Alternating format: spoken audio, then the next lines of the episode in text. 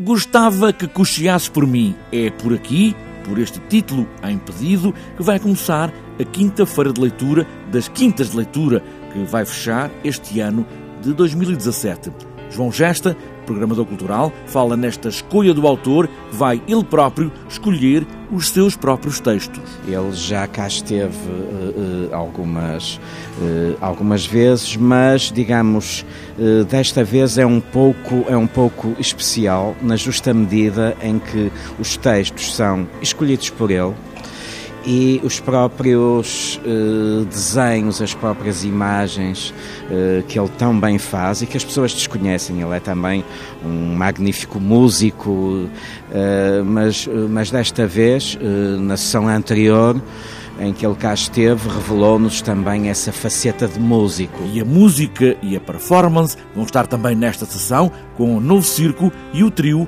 Caixa de Pandora. É um exercício físico, sobretudo físico, enfim, com movimento, não é? Mas, mas sobretudo num aparelho. É um, é um arco e o artista, digamos, eh, atua em torno desse arco que vai mexendo e é até um exercício, eh, de certa maneira, arriscado, na justa medida que o arco está bastante alto na teia do teatro. Há ainda um outro momento e, digamos, não é muito frequente receber a Caixa de Pandora aqui no Porto.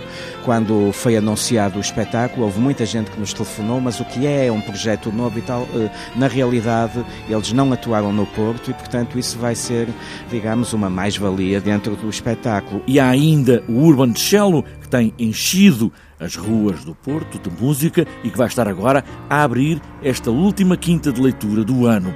E como leitura pode pressupor palavras, há também palavras ditas, incluindo as do próprio autor. O Afonso Cruz vai ler um inédito, mas temos três convidados: a Ana Celeste Ferreira, o Fernando Alves, exatamente, da, da, da, TSF, e a, Sandra, e a Sandra Salomé, que vão ler os, os textos que o Afonso Cruz eh, escolheu. As palavras e a música e o novo circo numa quinta à noite no teatro.